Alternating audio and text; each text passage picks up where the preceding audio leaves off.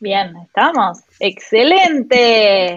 Buenas tardes, buenas noches, buenos días. ¿Cómo están? Bienvenidos, bienvenidas, bienvenides a un nuevo episodio de Generistas, un espacio, un espacio de encuentro, debate y charla llevado a cabo por traductoras con inquietudes sobre el lenguaje, feminismo y género. Hoy Qué lujo que tenemos hoy, ¿eh? estoy muy contenta.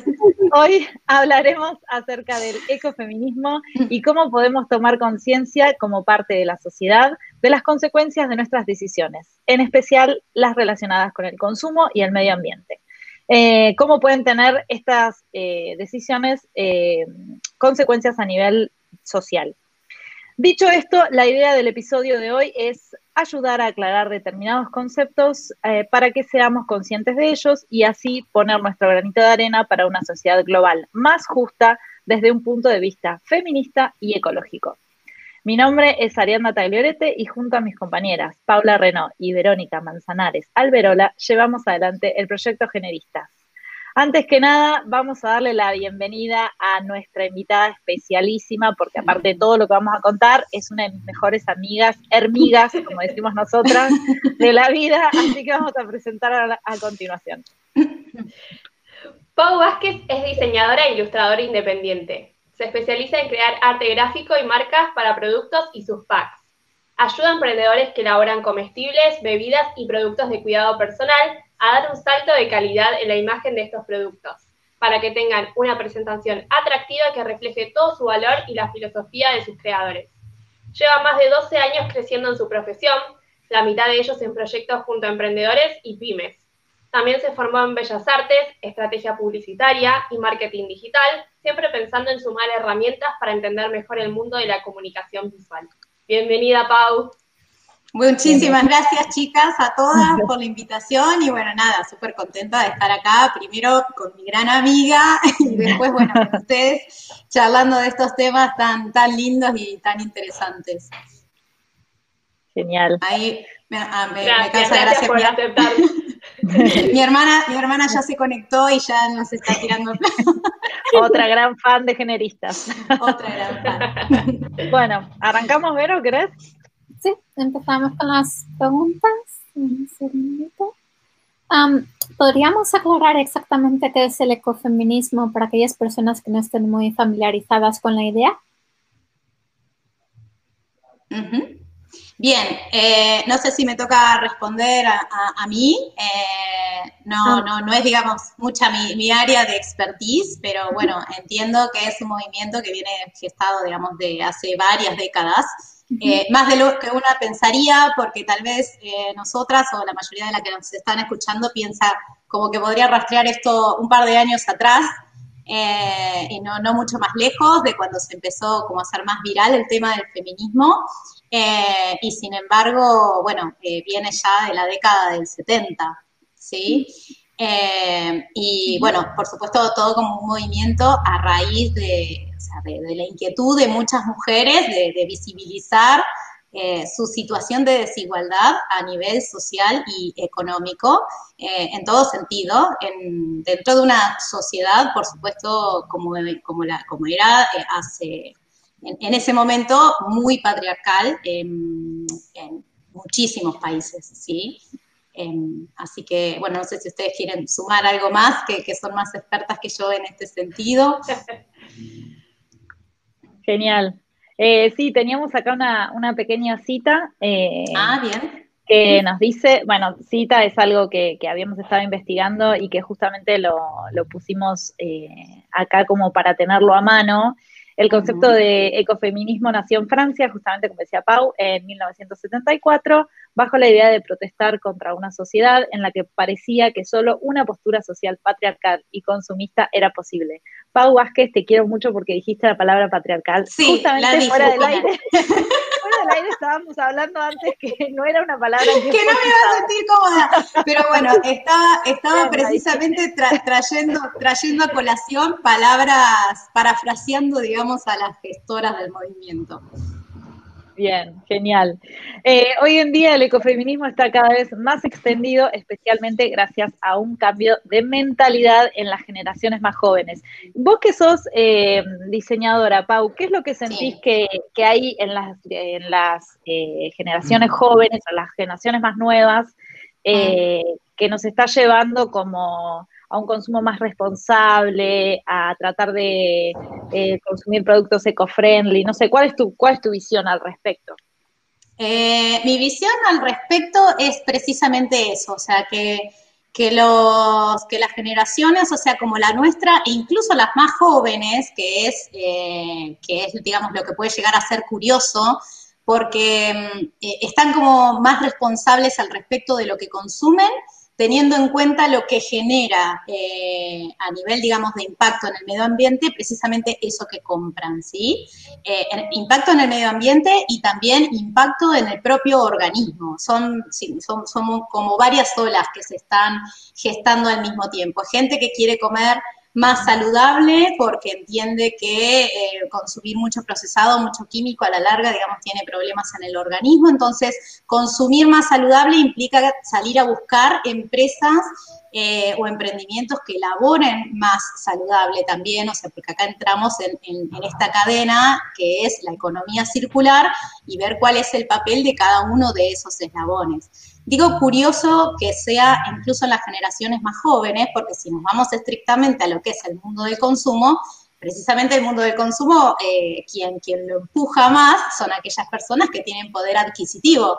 Y sin embargo tenemos como mucho más, eh, más, más fuertes las voces de aquellas personas que precisamente tal vez todavía dependen de otros, digamos, para poder tener sus ingresos y para poder eh, salir a consumir, los adolescentes, por ejemplo, eh, que todavía están bajo, bajo el ala, digamos, de, de, sus padres y son, sin embargo, los que más se animan a decir a, las marcas, a los emprendimientos, a sus mismos padres, de cambiar hábitos de, de consumo.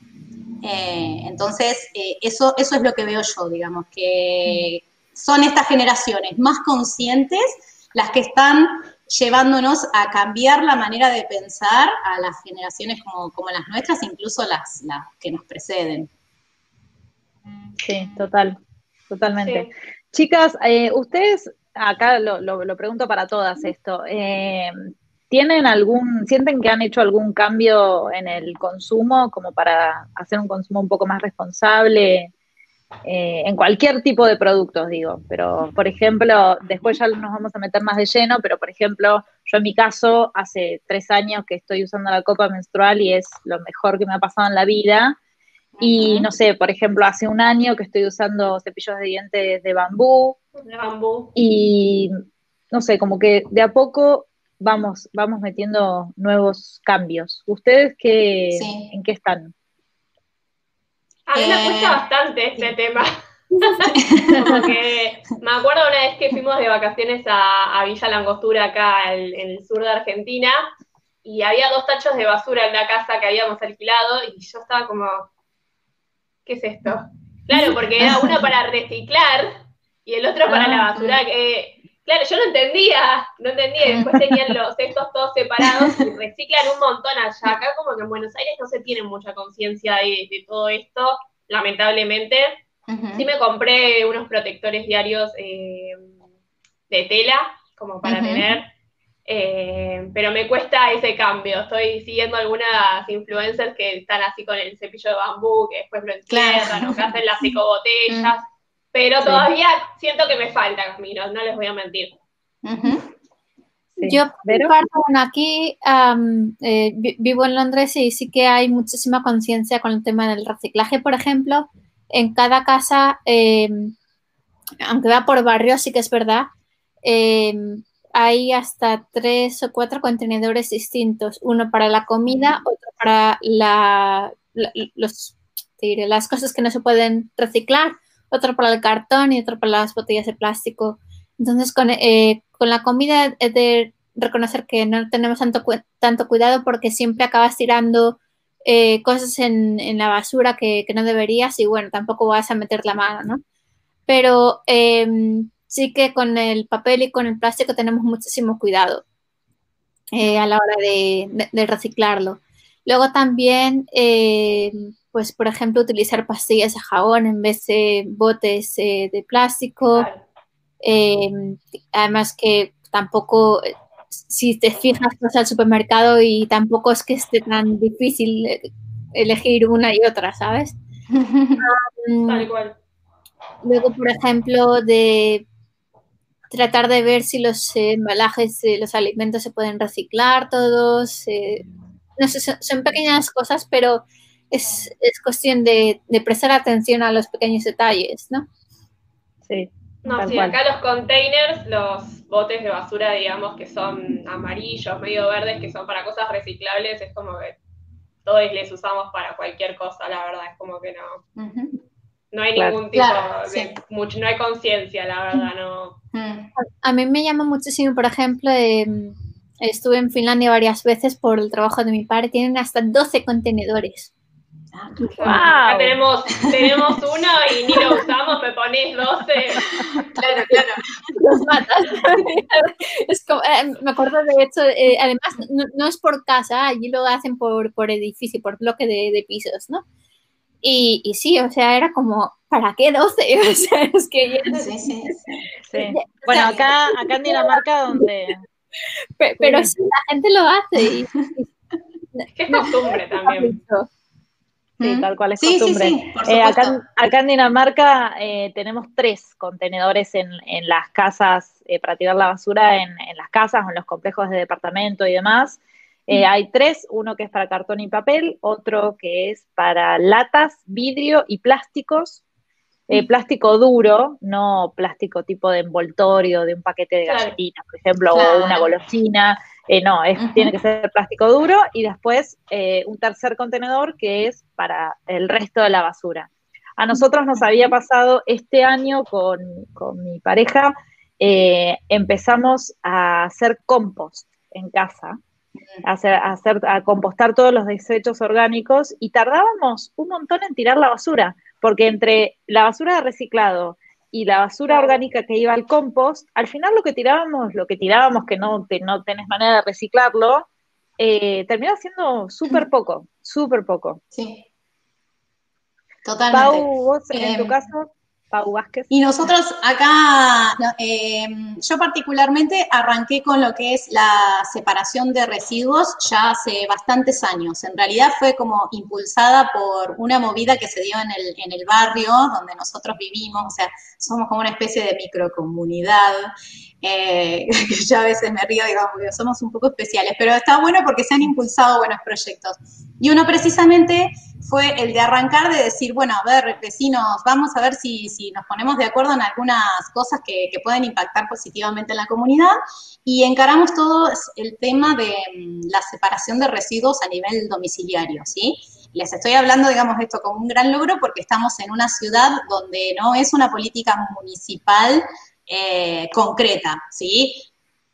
Empezamos con el tema de reducir las bolsas de plástico y los supermercados ahora supuestamente no te las pueden dar más, pero no se encuentran, por ejemplo, en Tandil difundidos por todos los lugares los, eh, los contenedores de diferentes colores y demás. Entonces lo empezamos como una movida domiciliaria que después lo transformamos en un programa que funcionó a nivel del barrio y que lo vinculamos con la municipalidad y que ahora ya está replicado en tres o cuatro barrios de la ciudad. Cada vecino, digamos, tenemos una jornada y llevamos nuestros residuos separados a un montón de bolsones que me pone orgullosa, porque igual que los finlandeses tenemos, eh, sí, creo que separamos de más o menos 10 o 12 cosas. ¡Wow! ¡Qué bien! ¡Ese Así que bueno, lo bueno es que cada vecino, digamos, se suma con lo que puede. Hay gente que se separa, digamos, lo básico y dice, bueno, yo, yo voy bien con cartón, papel y, plástico, y bueno, y algunos un poco más obsesivos, como es mi caso, separamos absolutamente todo. Y además armamos estas ecobotellas, eh, nos interiorizamos porque hay, eh, hay dos emprendimientos, digamos, acá en la ciudad que transforman esas botellas, por ejemplo, en eh, mobiliario de hormigón o ecoplástico para espacios públicos. Y mm, aparte empezamos con el compostaje y me pasó lo mismo que, vos, Ari, de notar que, que, poníamos una bolsa en la basura, no sé, con suerte cada 10 días y cada vez, digamos, todo como que va encontrando su lugar. Y por supuesto después eso también lo fui mutando yo un poco, bueno, a mi cuidado personal. Entonces opté por el shampoo sólido, el acondicionador sólido y bueno, y ahora estoy en esta, en esta movida de, pasarme a, la, copa menstrual. Estoy terminando de decidir mi compra. La convencí. La me convenció. Hacia allá vamos. Algunos comentarios. Eh, Marilina dice shampoo y, crema de enjuague sólidos, mm. protectores de tela. También eh, dice que hay muchos productos eco-friendly. Y Lorena dice que se pueden comprar productos sueltos, alimentos y de mm. todo tipo. Sí, eh, esto por ejemplo aquí se hace muchísimo. Eh, ya no se compra eh, a, kilos, ¿no? Como, como hacían antes. a se, puede y en función de, las circunstancias de cada casa, a veces es hasta más rentable. Pero, pero sí, es, sí que es verdad que la gente suele comprar mucho más a, granel, como llamamos aquí. Mm. Sí, sí, Luego también, por ejemplo, aquí claro. Eh, tienes que pagar las bolsas de plástico y además en algunos supermercados las bolsas de plástico que venden son reutilizables, aunque sea plástico. Claro. Eh, ¿Dónde vi? No, me acuerdo exactamente dónde, pero sé que hay una cadena de supermercados, creo que, era en España, que vendían eh, bolsas de plástico hechas de patata. Ah, ah mira. Sí, sí, sí. Ah, mira. Sí. Hay, hay muchos emprendedores, o sea, hay muchos, eh, incluso prototipos, ¿sí? Hay algunos casos donde ya está implementado y en otros casos prototipos de, vamos a decirle, bioplásticos o algo por el estilo que, que la verdad que están re interesantes. Afuera, por supuesto, que por ahí hay mucho más avance en este sentido de lo que hay a nivel nacional, porque suele ser una pregunta muy recurrente de, gente que por ahí viene, digamos, a trabajar conmigo y me dice, bueno, y yo me quiero hacer un poco más sustentable y qué oportunidades tengo y me gustaría, no sé, algún pack eh, compostable y demás. Y bueno, tenemos opciones, pero la verdad que todavía son limitadas.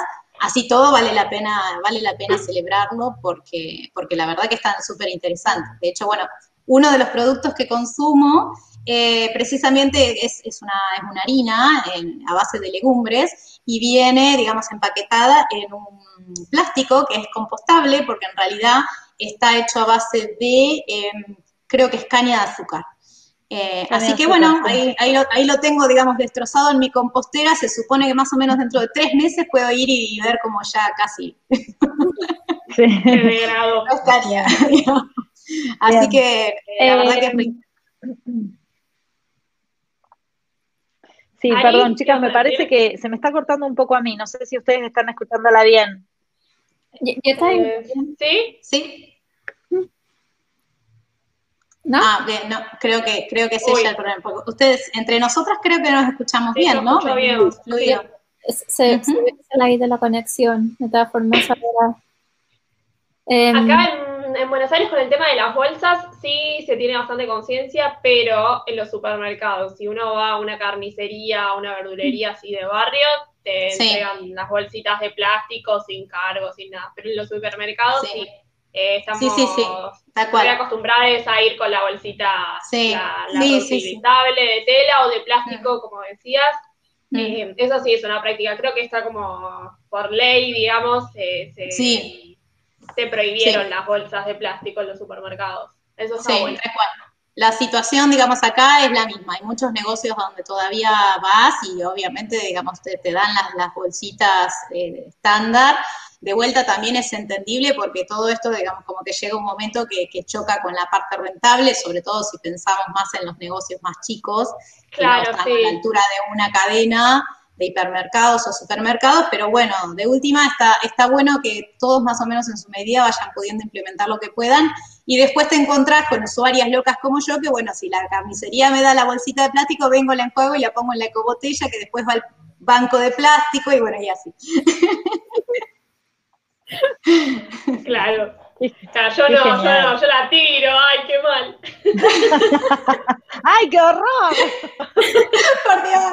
Bueno, escúchame, eh, tenés estas charlas justamente para aprender, para concientizarte. Sí, obvio, tal eh, cual. sobre todo esto. Sí, sí, sí, tal cual, porque de vuelta eh, siempre caemos en lo mismo.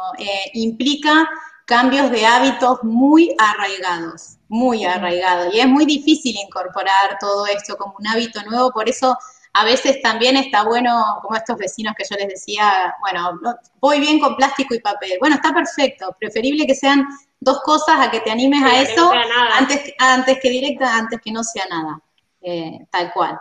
El tema es que acá como no hay contenedores mm. para reciclar, es como que no, no, no, no se sabe a dónde llevarlo. Sí, sí, o sea, Exacto. Mm. reciclo, pongo todo mi cartón, mi papel y después, ¿qué hago con eso?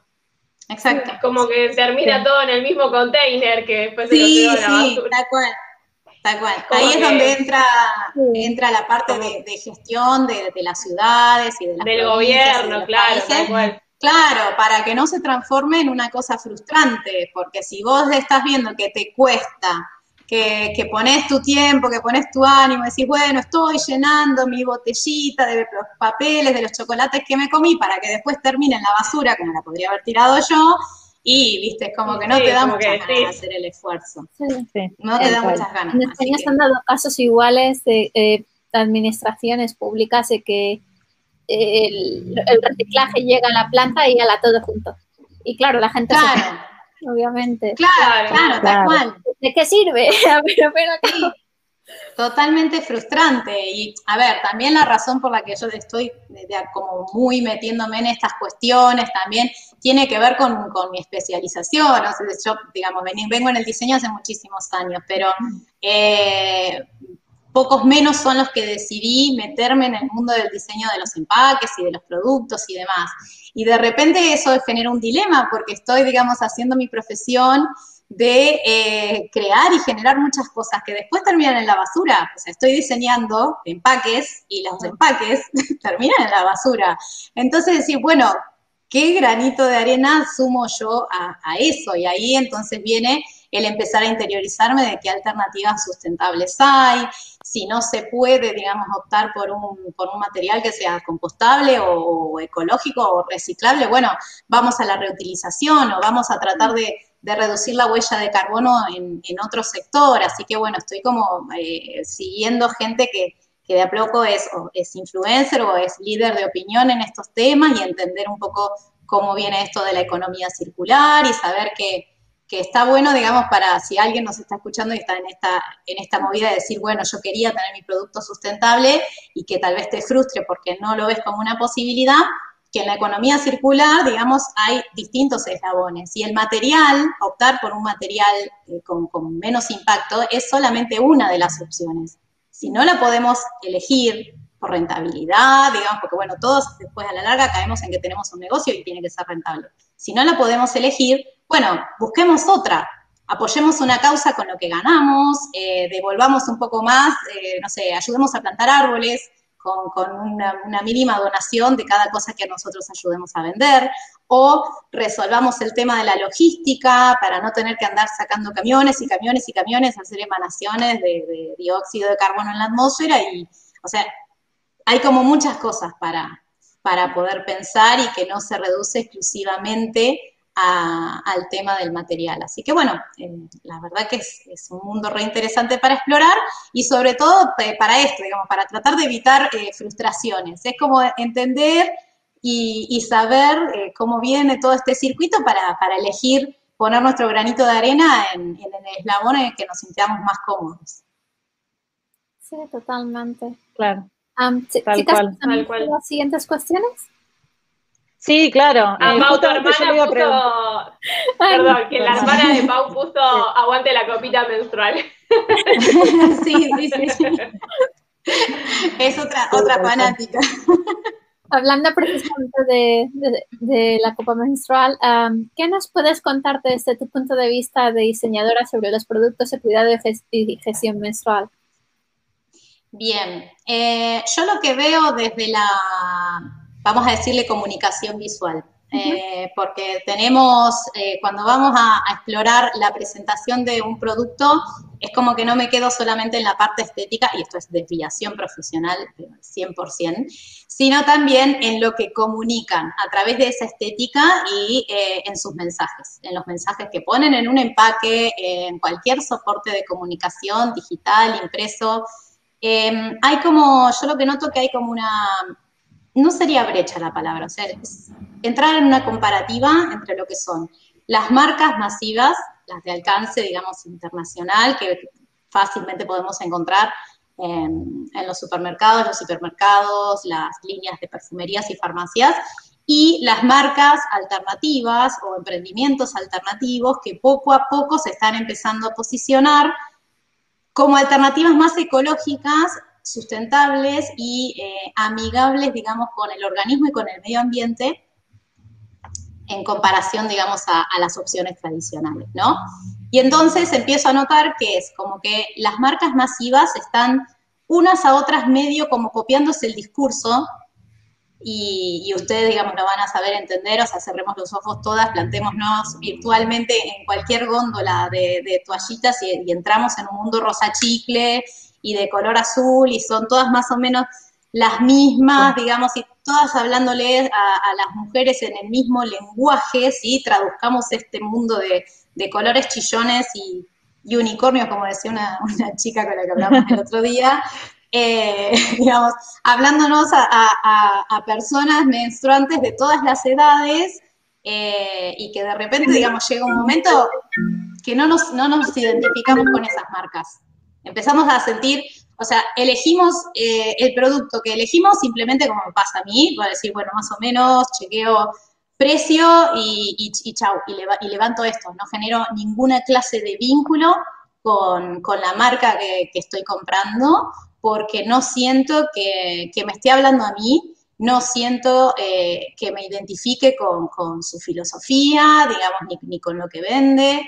Em, muchas marcas masivas, digamos, lo que tienen es, esto, uno se pone a investigarlas de vuelta desde la comunicación visual y estas marcas es como que están hablándole a adolescentes y, mujeres, o sea, muy jóvenes, em, e intentando, digamos... Menores de 30, seguro.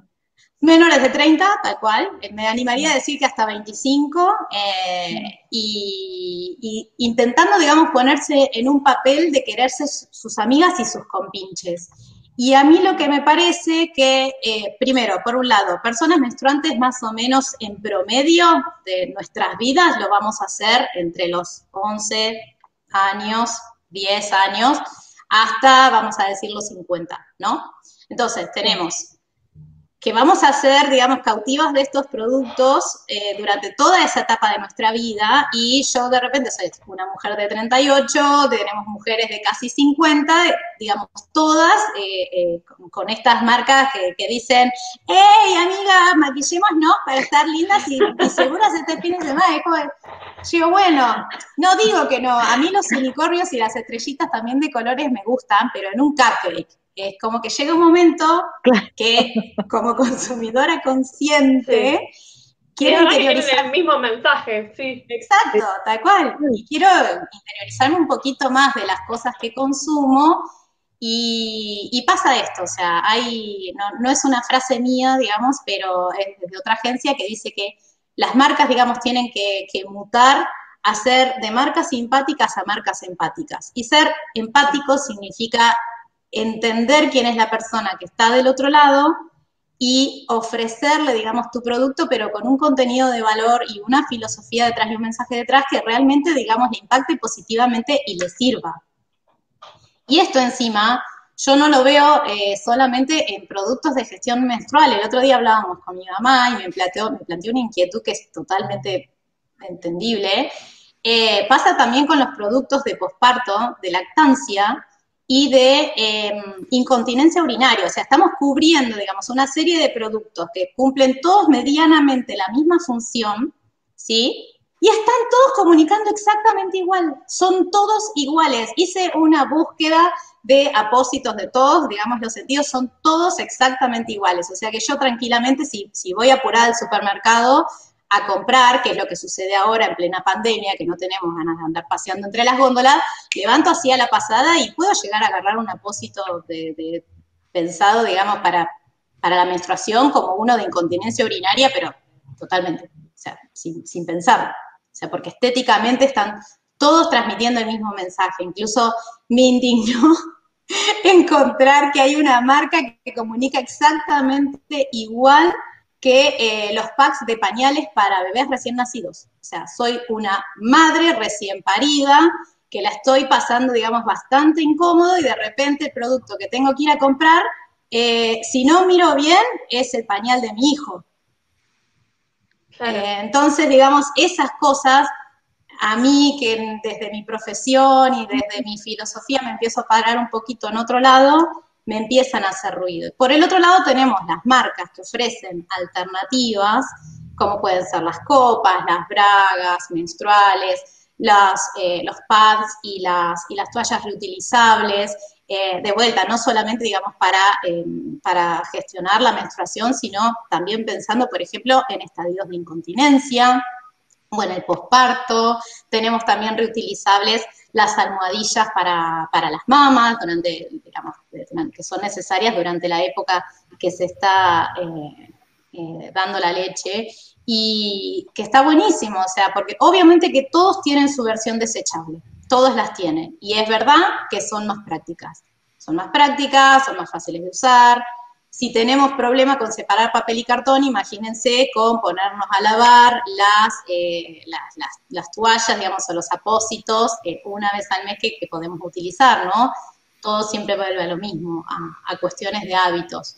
Pero bueno, lo bueno que tienen estas marcas es que creo que son conscientes de cómo están comunicando las otras y eh, desde el diseño de sus marcas, desde el diseño de su comunicación visual, y desde lo que pregonan en sus redes sociales y demás, está bueno que, están entendiendo que del otro lado hay otro perfil de, vamos a decir, de, mujer o de, persona menstruante que está buscando que le hablen de otra manera y mm, que está buscando saber, hay muchas de estas marcas, sobre todo las de las copas menstruales y demás, que se han puesto en un papel de educadoras, educadoras menstruales y que me parece genial, me parece genial porque es como que yo lo planteo desde este lado, desde el momento que decidí ser un poco más consciente de mi ciclo, en realidad no quiero que la marca, que, la marca de toallitas que yo elija eh, quiera hacer con pinche conmigo y usar el mismo esmalte de uñas. No, no, más vale, digamos, contame algo que me sea un poco más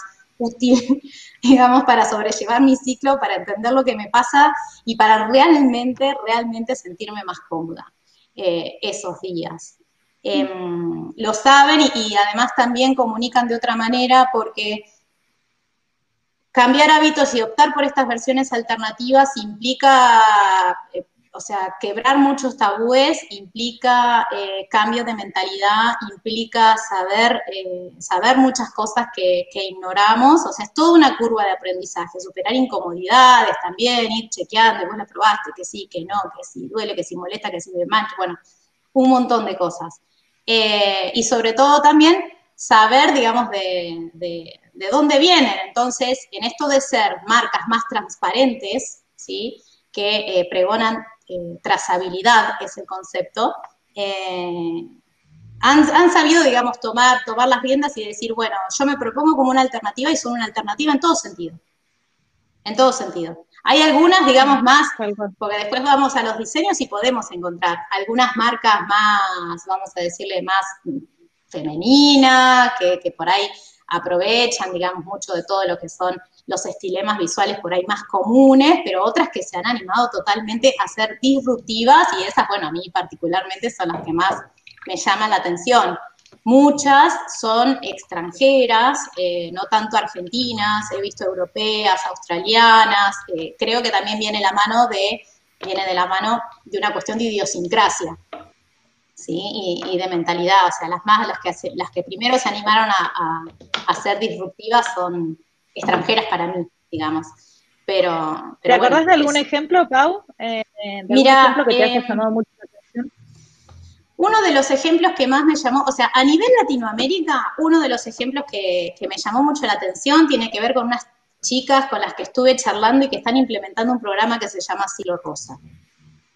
Eh, y que tiene que ver, es una doble movida, porque por el lado, o sea, la base eh, del, proyecto en sí tiene que ver con eh, poder hacer accesible a las comunidades productos de gestión menstrual sustentables y sobre la marcha educar, porque es lo que decíamos recién, recién. Poder pasarte a estos productos implica sentarse a aprender de muchas cosas, eh, no solamente del producto en sí, sino de qué pasa con tu ciclo, qué pasa con tu organismo, digamos, todo lo demás, como para abrazar la, filosofía, ¿no? acá, digamos, tenemos el movimiento ecofeminista, digamos, en, su máxima expresión. Eh, y me pareció, digamos, interesante por lo que les decía recién, porque a nivel Latinoamérica y en comparación con las marcas más comunes, eh, ya es una diferencia. Lo que ellas proponían es una diferencia. Tal cual. Después, eh, la marca española I Love Cyclo también me llamó la atención por, lo, que lo, que proponen desde el proyecto y, después desde las, eh, desde las marcas, en realidad que ellas, porque creo que tienen un, unos kits propios y demás, pero en realidad son como paraguas de otras marcas, son embajadoras de otras marcas eh, y, les, dan visibilidad. Eh, como puede ser, bueno, me estaba acordando de, de Cocoro, por ejemplo, que son Cocoro, sí, sí, sí.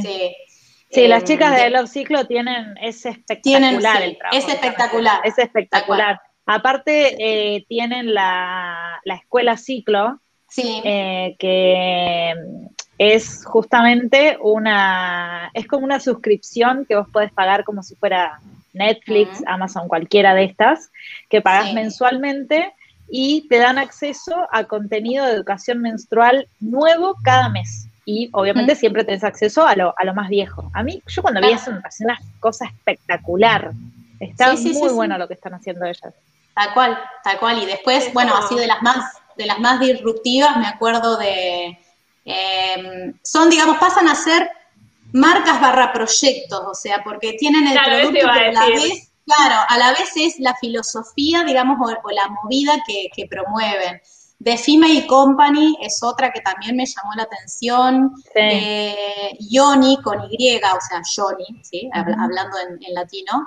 Eh, y hay muchas más, o sea, yo incluso después de que terminemos esto, eh, les voy a compartir en los comentarios un, listado de, de links que yo creo que están re interesantes para que los exploren, eh, porque precisamente se, van a encontrar igual que yo con, muchas sorpresas, con, gente y con, con, grupos de mujeres que, se han tomado, digamos, al hombro precisamente esto, de, bueno, vamos a, vamos a hacer las cosas diferentes. Eh, y, lo hacen, digamos, a través de, sus proyectos. En algunos casos, como, como todo, algunos tal vez son más radicales y se van a encontrar con redes sociales llenas, llenas de, bombachas sangrantes, sépanlo. Claro. Cada, digamos, exploren todas las marcas y vayan amigándose con el tema, digamos, de a poco con lo que cada una, digamos, se sienta más cómoda. Pero de vuelta, del otro lado tenemos mujeres eh, con mayor o menor grado de incomodidad para encarar estas cosas y así como yo, tal vez, digamos, voy entrando de a poco, eh, tal vez hay otras personas que se sienten totalmente cómodas con esta radicalización de, la menstruación y bueno, van a encontrar marcas que les están sabiendo hablar a ellas sin brillantina y, unicornios.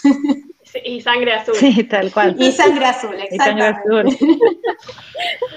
Hay un par de comentarios hecho a uno de, de Julia y dice, me enferman esas campañas en relación con lo que decíamos antes si están relacionadas con la lactancia o maternidad, te hablan en un tono condescendiente que me detona.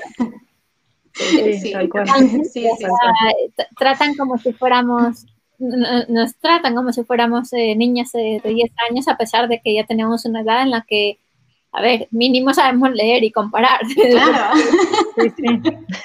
sí, sí. Aparte que acabas, de, tener una, o sea, una persona salió de tu cuerpo y te hablan como si fuera, tuvieras 10 años. Claro, sí, sí, sí, sí. Increíble. Sí. Pero vieron eso de, ay, mami, cuando lo llevan al pediatra y. Sí, tal cual. Mami, tal ¿por qué? No sé, no sé por qué está eso tan así, tan extendido. No sé. Con esa, con esa voz entalcada y es, como que se me viene sí. de de bebé.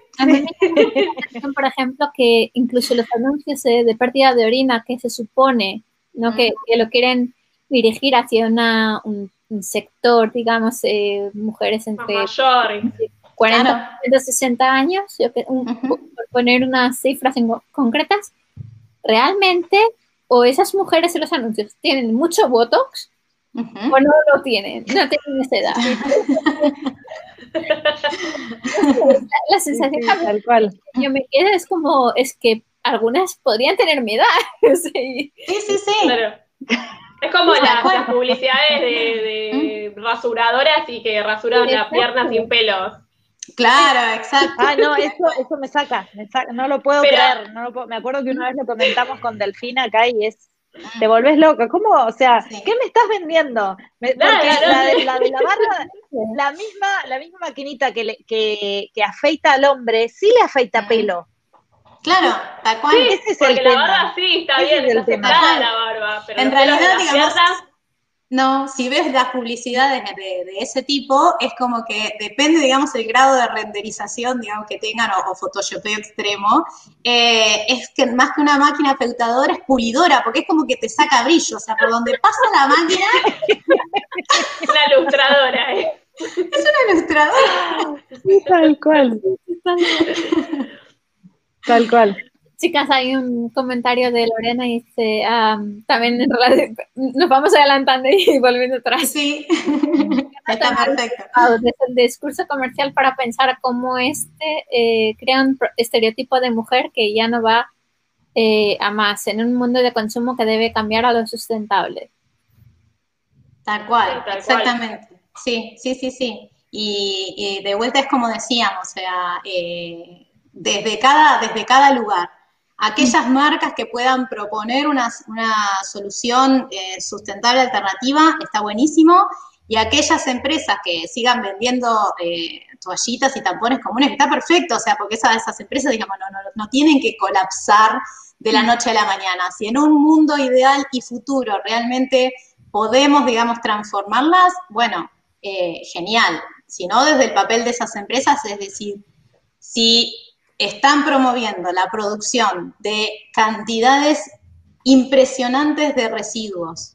Eh, bueno, a ver de qué manera, de qué otra manera, digamos, están, están devolviendo lo, que generan eh, de impacto, o sea, cómo devuelven positivamente lo que están generando negativamente, ¿no? Es como que que, a lo que venía diciendo. Dentro de esta economía circular que promueve un esquema de producción más, eh, más responsable, bueno, ¿en, qué lugar nos paramos?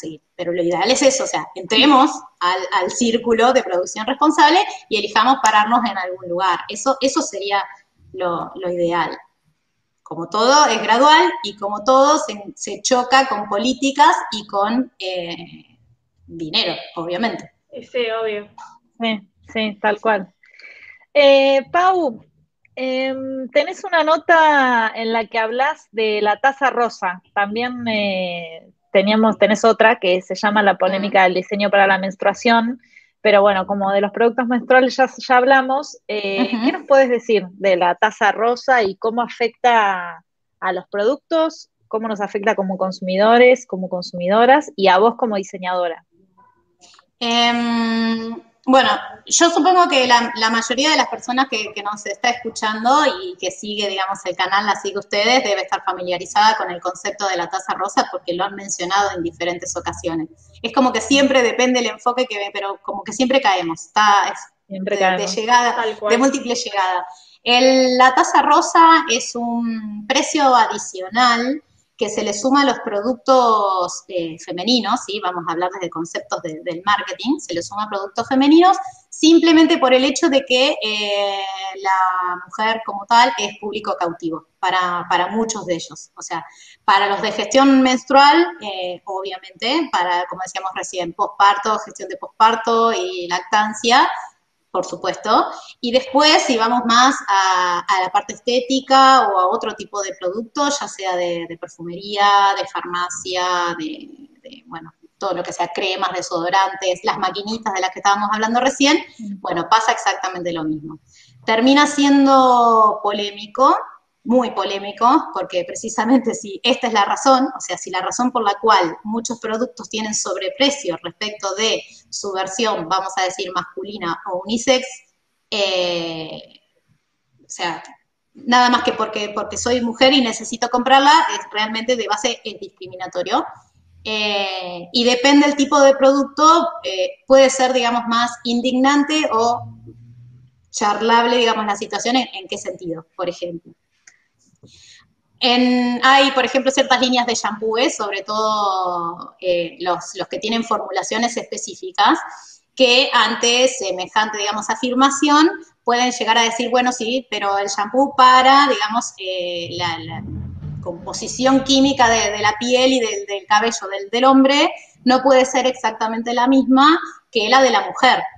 Bueno, perfecto, te lo entiendo, pero vos, más allá de la fórmula diferenciada, estás vendiendo la calidad de tu producto. Entonces, si a mí me estás vendiendo una calidad hecha a mi medida y a la, digamos, a mi versión masculina le estás vendiendo la misma calidad, ¿sí? Con una fórmula hecha a su medida, porque yo tengo que pagar más.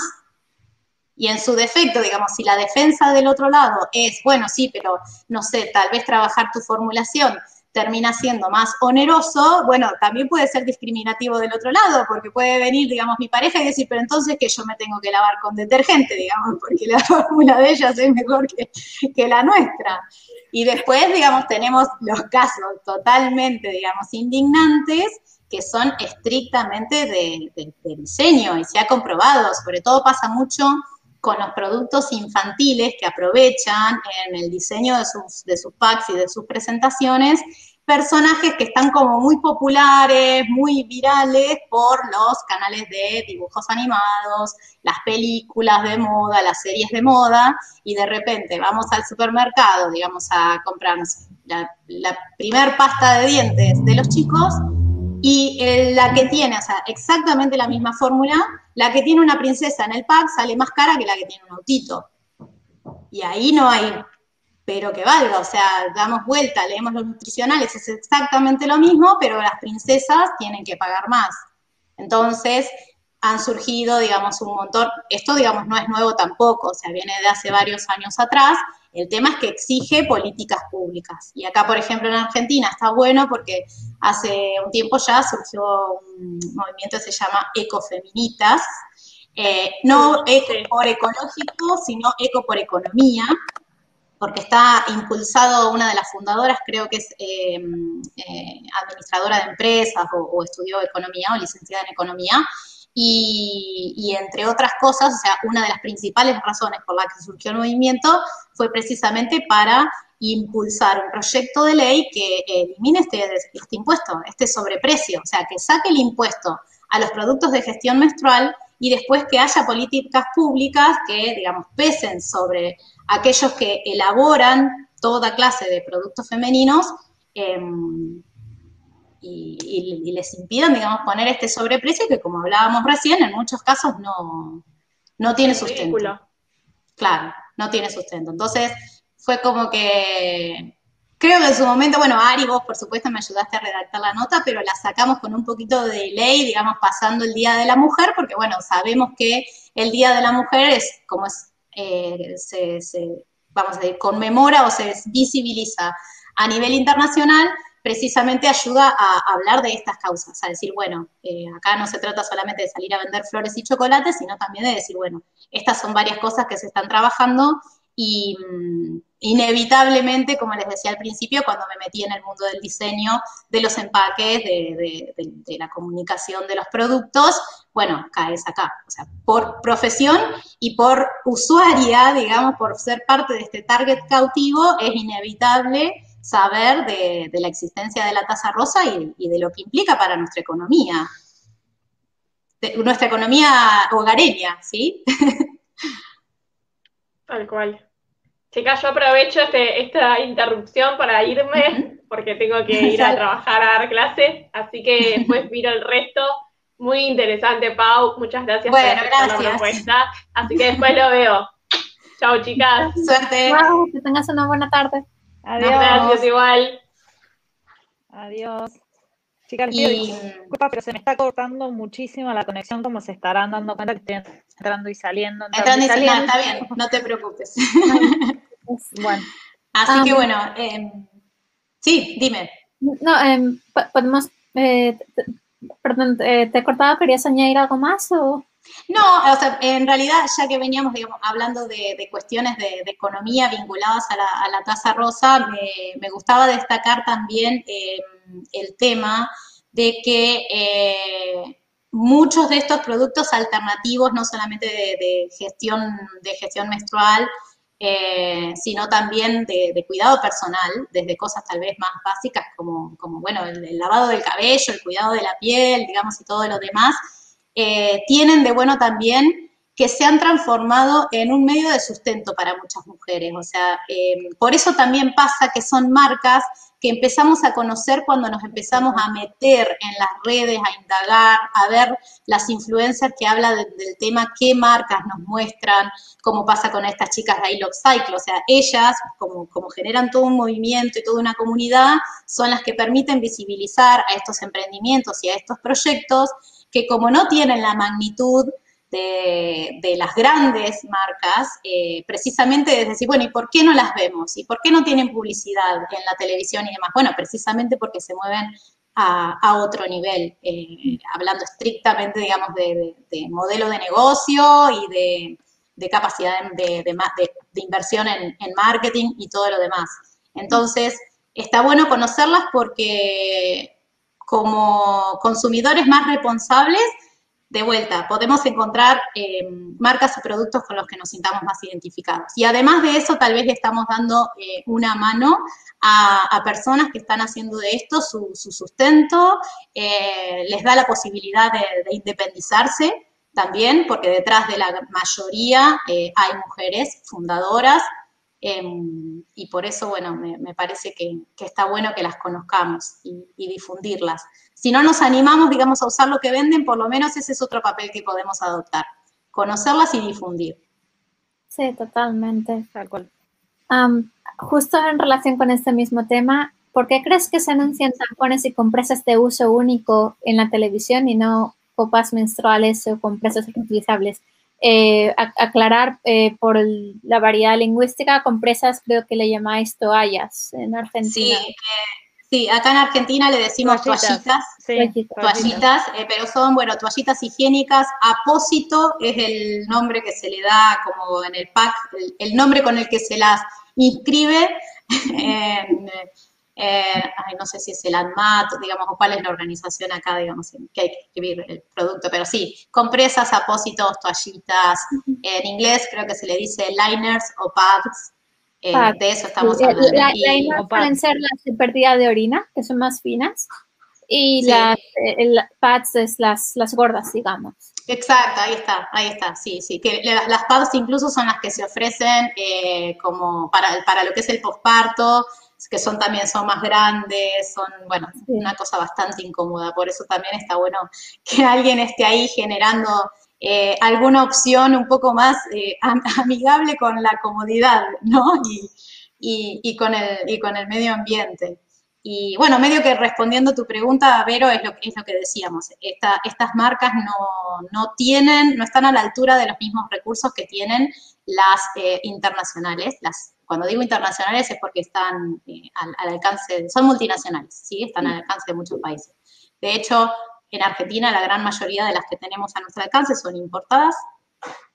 Y bueno, y las, las otras, digamos, de, de a poco se van haciendo un lugar, pero en canales de comunicación alternativos, en las redes sociales, en, a través de los influencers, a través de, eh, bueno, oportunidades como esta que estamos teniendo nosotras ahora.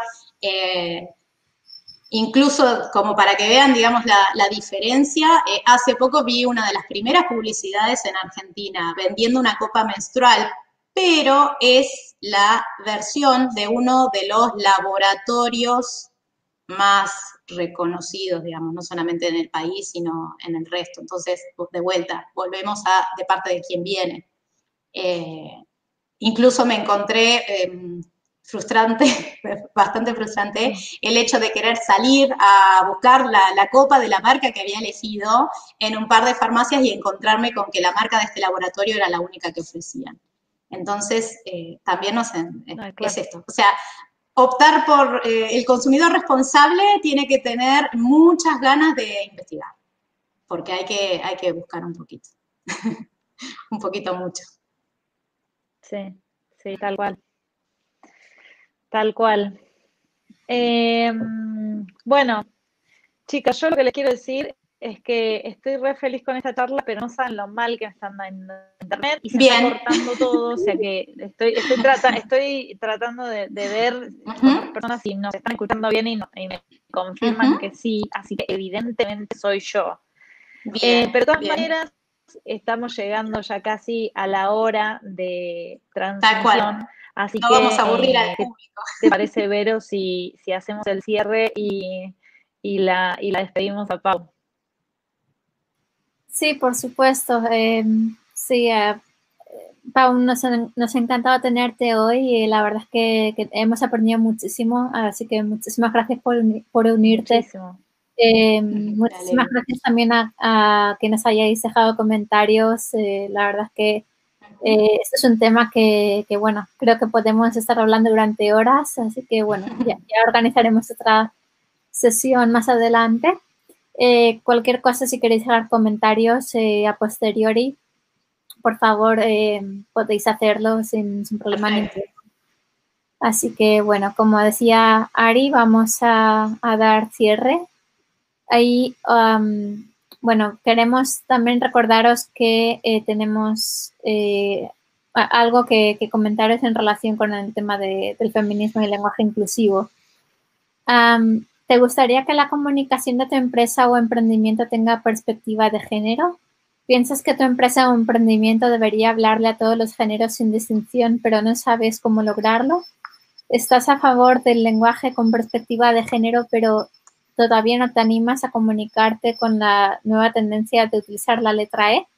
No te preocupes, desde Generistas en colaboración con la empresa de traducción Purple Audiovisual Translations, en la que trabajo junto a mis compañeras Ari y Paula, eh, te presentamos nuestro proyecto de edición inclusiva. ¿Qué es la edición inclusiva entonces? Es un servicio que consiste en una consultoría de idioma con perspectiva de género. Te ayudamos a mejorar toda la comunicación escrita y oral de tu empresa o emprendimiento para que encuentres tu propia voz sin dejar fuera a ningún género. ¿Por qué te decimos que encuentres tu propia voz?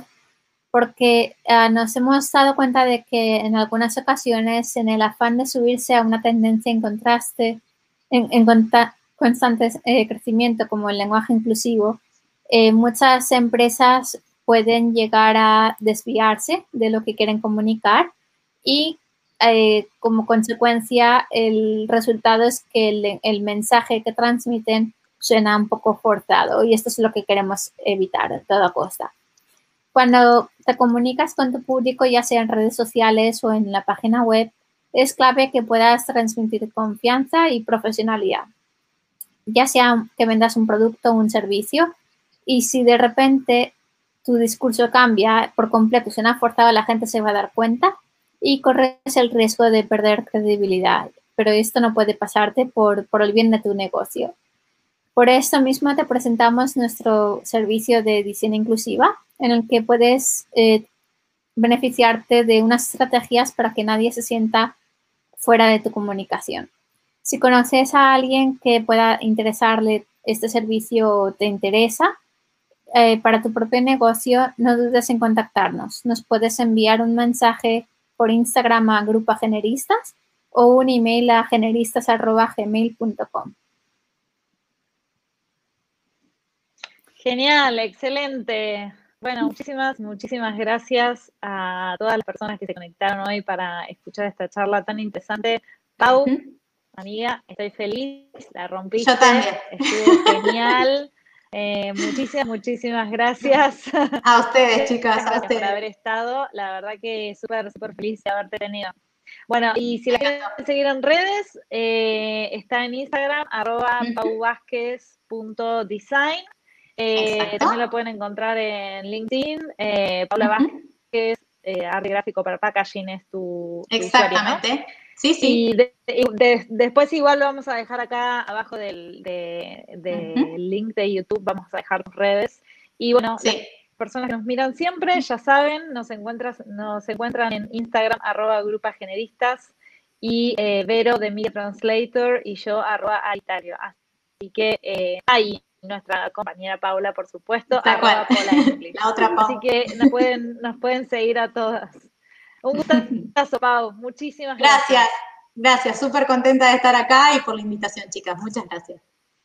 Muchísimas gracias a ti y a todo el mundo. Un saludo. Que, vaya todo.